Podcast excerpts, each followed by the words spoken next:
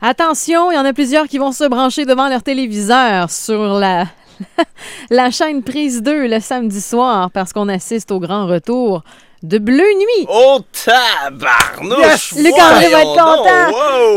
donc, wow! C'était présenté, on se rappelle, à l'époque à TQS entre Oui. 1986 et jusqu'en 2007. Ah Et oui. dès le 12 mars à 23h, on part le bal avec le dernier tango Oh. à Paris. C'est Le tôt. dernier tango. Oui, et film Euh, avec euh, Marlon Brando d'ailleurs, mais qui avait choqué du monde, pas mal, Ah ouais. dans les années 70 parce qu'il impliquait une livre de beurre dans des, des scènes. Olé, olé. Luc-André, tu vas être content. Emmanuel sera de retour. Ah oui, Euh, la également. série. Yeah. Oui, alors ça, ce sera présenté à tous les samedis.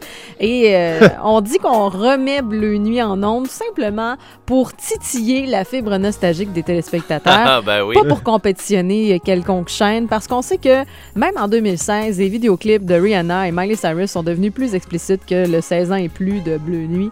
Donc c'est vraiment pour rappeler des souvenirs euh, Les aux scénarios sont nostalgiques. tout aussi mauvais, par exemple. Oui, certainement. Donc ça commence le 12 mars. Ben, Oh oui, à la ben. limite, l'an 50 est pas mal plus érotique que les films de Bleu Nuit. Ouais. Ah, il t'aime ça, là? OK, toi, ça t'allume? Mais hein, hein? Il y a Marc Bouchard qui s'en vient nous parler de véhicules hybrides dans un instant.